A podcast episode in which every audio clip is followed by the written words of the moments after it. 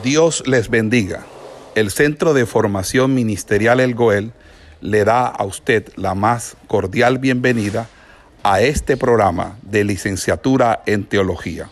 Hoy con la asignatura correspondiente a nuestro pensum académico. Y básicamente, ustedes han dado las pinceladas iniciales para hablar o introducirnos en el tema de Platón. Platón es uno de los más grandes filósofos que ha habido en el mundo. Nació en Atenas, muy probablemente entre el año 428 al 427 antes de Cristo, eh, proveniente de una distinguida familia ateniense.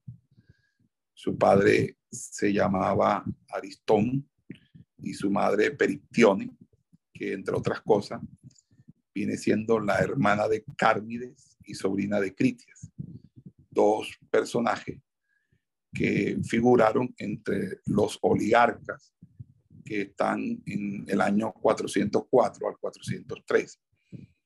Eh, oligarca es el nombre que se le daba a los que gobernaban eh, eh, antidemocráticamente. Es decir, no había democracia, sino que había una oligarquía el gobierno estaba regido por las personas más pudientes. Eh, eh, Aristóteles, eh, perdón, a Platón se, se conoce con ese nombre, o se le dio el nombre de Platón, debido a que era un hombre de espaldas robustas. eso es lo que nos dice a nosotros un historiador llamado Diógenes Laercio y que su nombre real era Aristócles. Él tenía dos hermanos, Adimanto y Glaucón, que son los que aparecen en un texto escrito por el que se llama La República, y también tenía una hermana llamada Potoni.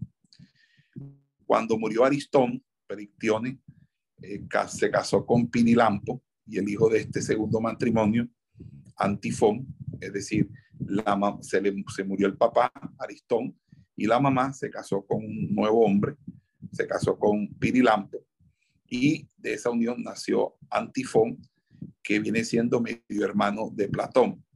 Ese Antifón es el que aparece en el Parménides, en un diálogo de, Platón. Platón se educó en casa de su padrastro y aunque era de ascendencia aristocrática eh, y su crianza se dio en ese ambiente, se ha de tener en presente que Pirilampo era amigo de Pericles. Pericles era el alcalde de, Atenas y Atenas es básicamente, eh, eh, eh, Pericles fue el alcalde de Atenas que le dio la fama a Atenas en el llamado siglo de oro de Pericles.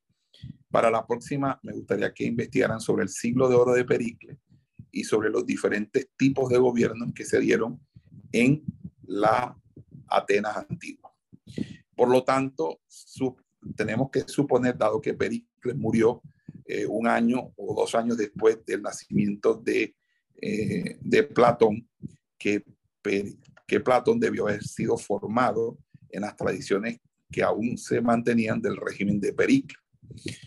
Eh, dice que la animosidad de Platón, ese disgusto que tenía Platón contra la democracia, no es fácil que se debiera únicamente a su educación, sino que en ella hubo de influirle Sócrates, eh, porque fue o le fue a Sócrates, o, más bien eh, el hecho de que Sócrates lo hubieran condenado de esa manera, porque entre otras cosas la democracia no es la mejor manera de gobierno, porque la democracia, y lo podemos ver, puede hacer que si la mayoría está equivocada, pues no, eh, la mayoría se vuelve una dictadura o a veces una minoría puede terminar controlando la democracia y es lo que se llaman los grupos de presión. Entonces, había como una especie de, de, animadversión de Platón, muy posiblemente motivado por su enseñanza aristocrática, pero también por la forma como se dio la muerte de Sócrates a través de unas decisiones, entre comillas, democráticas. Eh, durante la última fase de la guerra del Peloponeso, Platón eh, parece ser que estuvo combatiendo en, una famosa batalla y, y, ahí es donde se da cuenta el que verdaderamente la, la guerra del Peloponeso estaba perdida porque no habían caudillos verdaderamente responsables y capaces eh, que pudieran eh, de una manera u otra eh, dirigir verdaderamente, más bien que todo se veía como obstaculizado, porque cada vez que se quería tomar una decisión, la idea era complacer a la masa del pueblo y no tomar las decisiones que se debían tomar. Entonces la decisión de Platón de no tomar parte en la política de Atenas puede ser eh, eh, causada o puede iniciarse precisamente con la condena de su maestro. Pero la formulación de sus convicciones sobre que el Estado necesitaba un dirigente firme que lo guiara y que este, esta persona u hombre debía ser conocedor de la ruta como un experto piloto de una nave, eh, pronto le hace actuar conscientemente según a tal conocimiento. Y es por esa eh, eh, que, que se fuera gestando ya en él durante los años del declinar del poderío ateniense. Según lo que nos dice Diógenes Laercio, Platón se dedicó al estudio de la pintura. Se dice que escribió poemas, primeramente los ditirámbicos y después líricos y tragedias. Anótense ahí el ditirambo. ¿Qué es el ditirambo? Es un estilo de poesía propio de la, eh, de la literatura griega antigua, que es básicamente una, una, un elogio, ¿verdad? Entonces, vamos a mirar qué es el ditirambo. Anoten ese término. Eh, ¿Hasta qué punto puede ser cierto lo que nos dice Diógenes Laercio al respecto? Pues eh, lo que sí podemos decir es que de que fue, eh, de que fue educado muy bien, una educación refinada, es, es bastante positiva esa afirmación. Aristóteles nos dice que Platón se relacionó en su juventud con Crátilo. Crátilo es un filósofo heraclitiano, es decir, de seguidor de Heráclito, de Éfeso, aquel que consideraba que nada estaba quieto, que todo se movía. Y Platón eh, tuvo entonces ese aprendizaje de que, de que el mundo, eh, que el mundo de la percepción sensible es un mundo en movimiento, en perpetuo fluir y que por ende no hay cimiento cierto y verdadero eh, y es que sea asequible en el plano de lo conceptual, entonces eso eh, hace de que él considere que no existe conocimiento verdadero y cierto, y que el conocimiento cierto y verdadero es asequible solamente en el plano de lo conceptual, lo tuvo que haber aprendido de Sócrates cuando hablaba de las definiciones universales. Recuerden que nosotros tratamos el método inductivo de, Sócrates y además las definiciones universales. Eh, Diógenes Laercio también afirma que Platón se hizo discípulo de Sócrates cuando tenía aproximadamente 20 años de edad. Pero como Cármides, el tío de Platón, empezó a relacionarse con Sócrates más o menos en el año 431, nuestro filósofo debió de conocer al menos a Sócrates antes de llegar a los 20 años. De, de todos modos, no tenemos razón para nosotros suponer que Platón se hiciese discípulo de Sócrates en el sentido de que se dedicara de lleno y declaradamente a la filosofía, puesto eh, que él mismo, el mismo Platón, nos va a decir que en un principio eh, este, trató de embarcarse en la carrera política, eh, tratándose obviamente de un joven de alta alcurnia, pero los parientes que tenía entre los oligarcas que gobernaron entre el 404 y 403 eh, le, le introdujeron en la vida política bajo su protección. Pero cuando la oligarquía empezó a practicar una política de violencia y trató de complicar a Sócrates en sus crímenes, Platón se disgustó con sus parientes. Entonces, los que eran partidarios de la democracia tampoco eran mejores.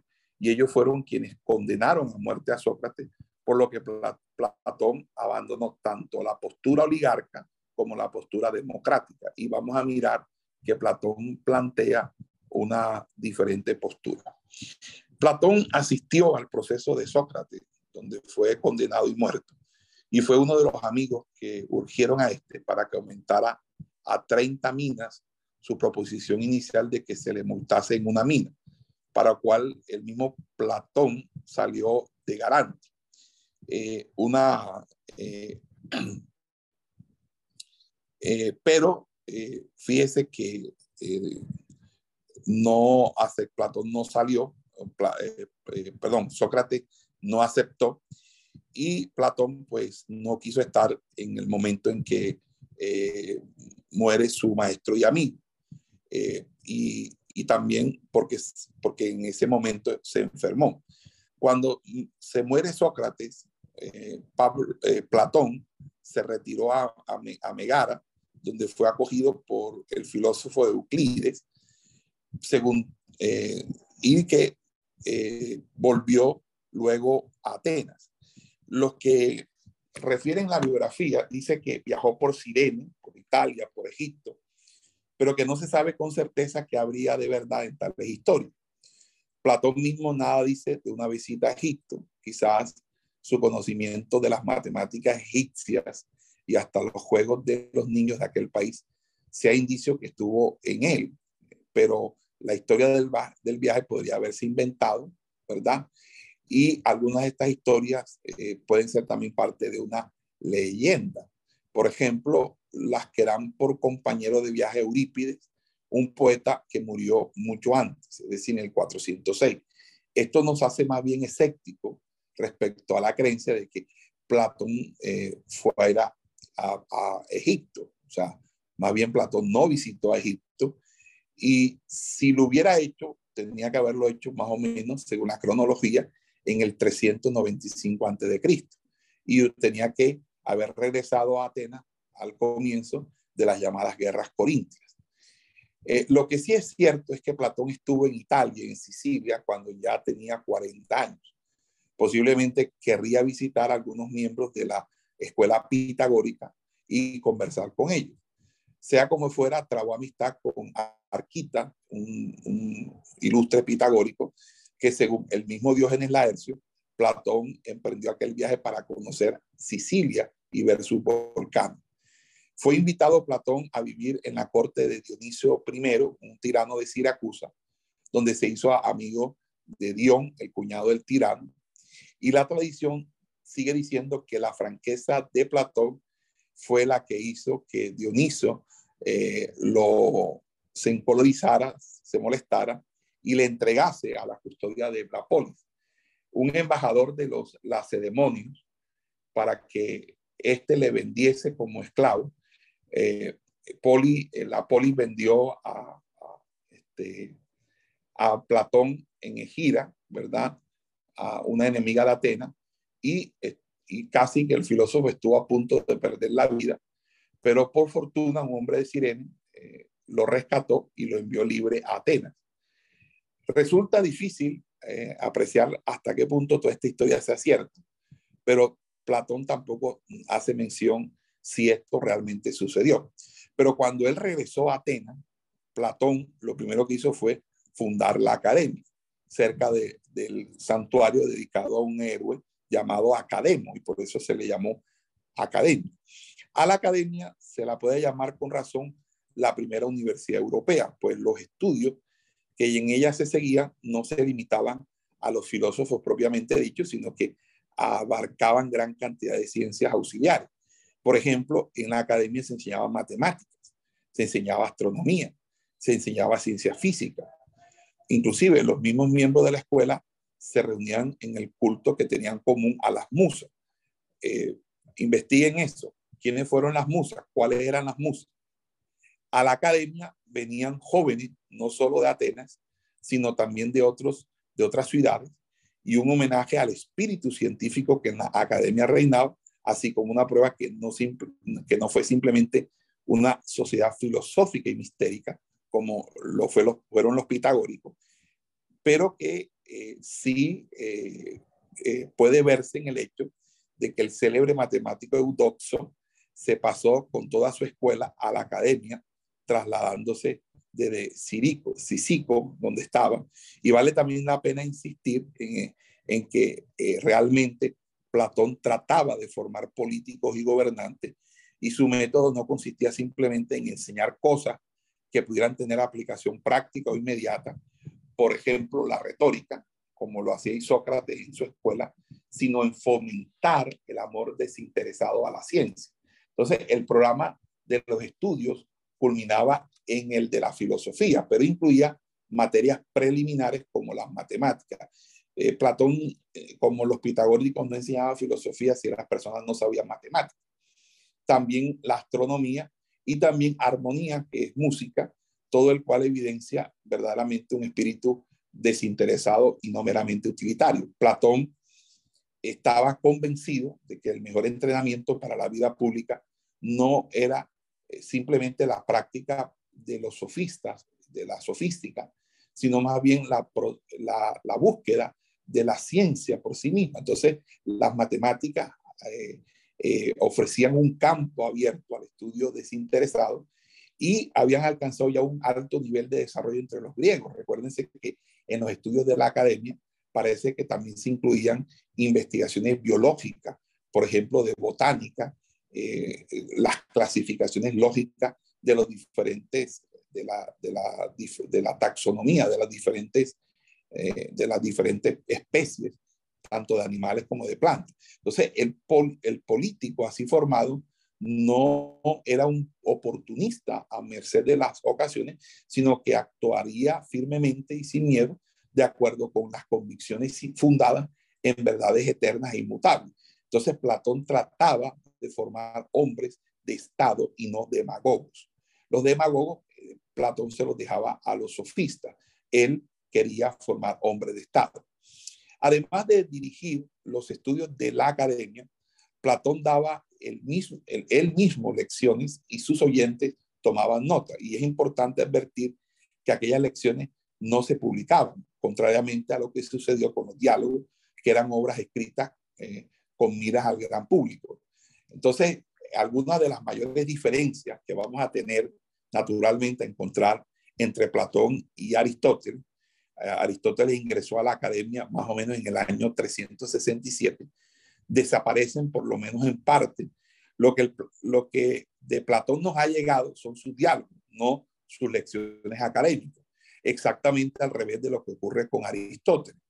Pues las obras de este que poseemos son sus cursos académicos, mientras que sus obras destinadas al público o los diálogos no han llegado hasta nosotros. Por lo tanto, no podemos inferir conclusiones mediante una comparación entre los diálogos platónicos y las lecciones de Aristóteles. Necesitamos tener toda la evidencia completa de lo que nos hace falta eh, de ambos. Eh, lo que sobre entre ambos se da una fuerte oposición en el campo de las habilidades literarias o en el, en el orden de ciertas emociones estéticas o místicas.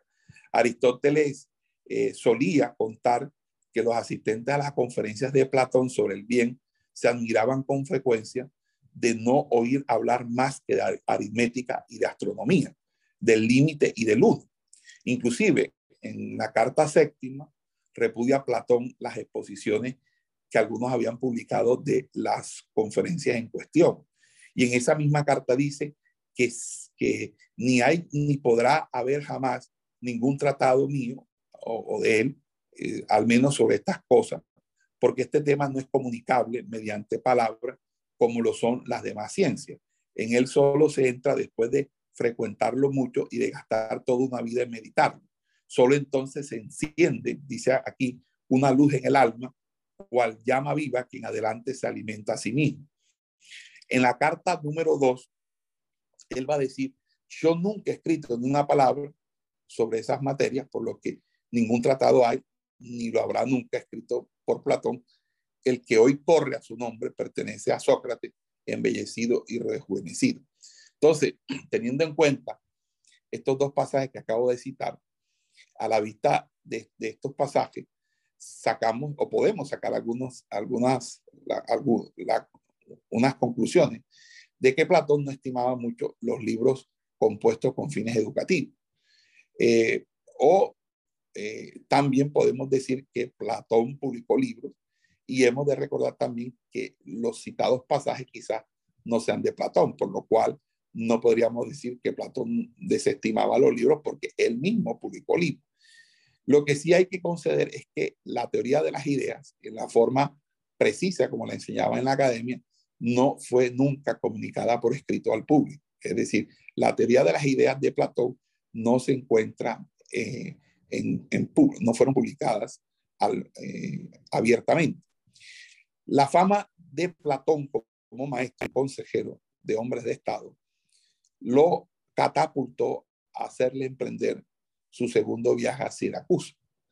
Aquel mismo año había muerto Dioniso I. Recuerden que Dioniso lo mandó a apresar y lo vendió como esclavo y fue rescatado. Y Dion invitó a Platón a ir a Siracusa para encargarse de la educación de Dionisio II, quien tenía ya entonces 30 años de edad. Platón aceptó y persuadió al tirano a que estudiara geometría. Pronto se hicieron eh, sentir los recelos de Dionisio hacia Dion, y cuando éste partió de Siracusa, nuestro filósofo, tras algunas dificultades, consiguió volver a Atenas, desde donde continuó instruyendo a Dionisio por carta. No logró, sin embargo, que el tirano y su tío se reconciliaran, y Dion fijó su residencia en Atenas y frecuentó al filósofo. Más en el año 361 marchó Platón por tercera vez a Siracusa, respondiendo a los requerimientos de Dionisio, que deseaba proseguir sus estudios filosóficos. Pero Platón esperaba establecer allí una constitución con el ánimo de confederar a las ciudades griegas contra la amenaza de Cartago. Pero la oposición se mostró muy fuerte y Platón fue incapaz de conseguir el retorno de Dion, cuan, que fue, cuya fortuna fue confiscada por su propio sobrino, el rey Dionisio II. Entonces, como consecuencia, Platón le tocó regresar a Atenas y continuó hasta que murió más o menos entre el año 348 al 347. Eh, Dion había logrado hacerse por fin eh, el Ceramo de Siracusa en el año 357, pero solamente duró cuatro años porque fue asesinado en el año 353. Entonces, eh, Platón, quien vio, se desvanecía su sueño. El sueño de Platón era que un filósofo fuera rey y para él el filósofo rey era precisamente aquel que le estaba eh, eh, formando, que era Dionisio II. Pausa, por favor.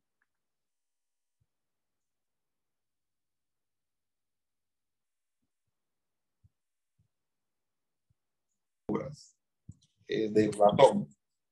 Ok. Eh, vamos nosotros a comenzar con un primer periodo que vamos a denominar el periodo socrático. Y en el periodo socrático vamos a encontrar eh, a un Platón influido todavía por el determinismo intelectualista de Sócrates y donde la mayor parte de los diálogos terminan sin llegar a ningún resultado definido, eh, que es obviamente lo característico de, la, de, los socráticos, no saber nada. Eh, vamos entonces a, a ver a la apología, que es la defensa de Sócrates en su proceso. La apología, la apología de Sócrates. El segundo es Critón, que se describe a Sócrates como el buen ciudadano, que a pesar de lo injusto de su condena, desea dar su vida obedeciendo las leyes del Estado. Eh, Critón le está sugiriendo a, a Sócrates que huya y, va con dinero eh, para que él, para financiar su vida, pero Sócrates declara que se mantendrá fiel a sus principios. El tercer diálogo que vamos a encontrar es Eutifrón, donde Sócrates espera su proceso por impiedad y el tema del, diálogo es la naturaleza de la piedad y, no le llega tampoco a ningún resultado definido. Luego está Laques, sobre la valentía.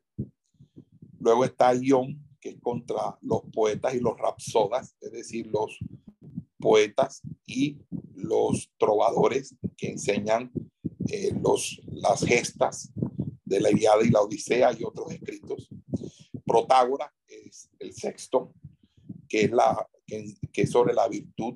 La virtud es conocimiento y puede ser enseñada. Cármides, que es sobre la templanza. Liris, o, perdón, Lisis, que sobre la amistad. Y eh, escribe allí un libro primero que es sobre la justicia. Eh, voy a, a, pedirles a todos que me hagan el favor y se compren eh, La República de Platón, ese libro, porque vamos a leer La República de Platón, ¿ok? Y este, el primer texto que vamos a mirar es la apología, ¿ok? Luego hay un periodo como de transición donde Platón está dando con el camino de sus propias opiniones. Y ahí es donde aparece Gorgias, eh, el político práctico o los derechos del más fuerte contra el filósofo, o la injusticia cueste lo que cueste, que es lo que más o menos se maneja allí. Luego está el 11 Menón, que es sobre la virtud que es enseñable, y correcciones eh, a la teoría de las ideas. Luego está 12, Eutidemo, contra la falacia de los últimos sofistas. Luego está Hipías, sobre lo bello. Y hay un Hipías 1 y un Hipías 2, ¿verdad? Eh, sobre que si es mejor hacer el mal voluntariamente o sin querer. Luego está el, el crátilo sobre la teoría del lenguaje y el Menéxeno, una parodia de la retórica. Eh, parece ser que todos estos diálogos fueron compuestos probablemente con anterioridad al primer viaje que se hizo a Sicilia. Eh, este, pero bueno, eso también es discutible. Luego tenemos un tercer periodo, que es el periodo de madurez, donde Platón ya está en posición de sus propias ideas. Allí escribe el banquete, que, que toda la belleza eh, terrestre es solo una sombra de la verdadera belleza a la cual debe aspirar el alma en virtud del, del eros. Está Fedón sobre las ideas y la inmortalidad del alma. Está la República, que va a escribir libros 2, eh, del 2 hasta el 10, que va a hablar acerca del Estado, pero también va a hablar sobre el dualismo metafísico. Luego eh, vamos a mirar eh, eh, Fedro, que es sobre la, naturaleza del amor y la naturaleza tripartita del alma, como en la República. Luego va a venir las obras de la vejez, que ya son pues obras de, ya cuando está anciano, que es el teteto, el teteto, que es eh, eh, el conocimiento no es percepción sensible, sino un juicio, verdadero juicio. Va a escribir el Parménides, que es la defensa de la teoría de las ideas contra la crítica. Va a escribir sobre el sofista, una nueva consideración de la teoría de las ideas. Va a escribir sobre el político, el verdadero gobernante es el que sabe, y el Estado legal es un eh, eh, es algo que debe ser dirigido por el que sabe. Eh, Filebo, que es la relación entre el placer y el bien. El Timeo, que es la ciencia natural, y es donde primeramente ahí aparece el concepto de Platón sobre el demiurgo. Luego está Critias, el estado ideal, que, es contrastado con el, el poderío marítimo imperialista. Eh, leyes y epinomis, que son, hace una concesión a la vida real, modificando eh, lo, de, lo que había escrito en la República. Eh, todos estos fueron quizás escritos en el segundo o tercer viaje a Sicilia, pero el Timeo, el Critia, las leyes, Epinomis, fueron, fueron compuesto con toda seguridad en el tercer viaje hacia Siracusa. Las cartas séptima y octavo debieron escribirse después de la muerte de Dion por el año 353. Platón nunca, escuche bien, nunca, nunca publicó, Platón no publicó nunca un sistema filosófico completo, bien ordenado y acabado. Su pensamiento siguió desarrollándose a medida que iban, que iban surgiendo en su espíritu problemas nuevos, dificultades que debían tenerse en cuenta, aspectos de su doctrina que necesitaban mayor insistencia o elaboración y según consideraba que debía introducir diversas modificaciones. Entonces, eh, es muy eh, indicado estudiar la génesis del pensamiento de Platón, tratando los, los diferentes diálogos por orden cronológico, hasta el punto en que éste pueda, eh, pueda, pueda darse, por cierto. Y tal es el método adoptado por un autor llamado Taylor, que tiene un, un, libro que se llama Platón, el hombre y su obra. Y ese libro, pues, es un texto guía que podríamos estar utilizando eh, para nuestra clase. Pero lo que sí puedo decirles, eh, en cuanto sea posible, el peligro de agrupar opiniones pertenecientes a distintas épocas de la vida de Platón. Por lo tanto, hay que ir mirando la génesis gradual de las doctrinas platónicas. Eh, entonces, eh, vamos a, comenzar con la teoría del conocimiento de Platón. Entonces, eh, para la próxima clase, vamos a estudiar el teteto. Entonces, por favor, se buscan el teteto y se lo deben leer completo el teteto, porque vamos a hablar sobre la teoría, teoría del conocimiento en el teteto. ¿Ok?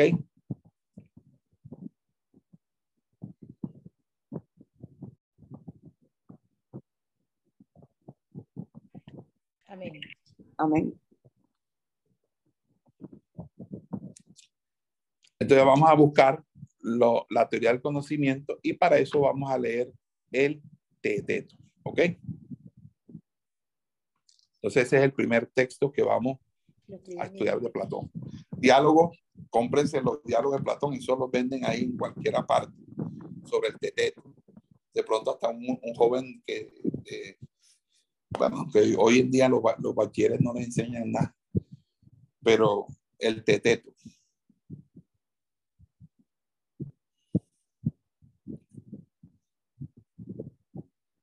Dejemos hasta ahí.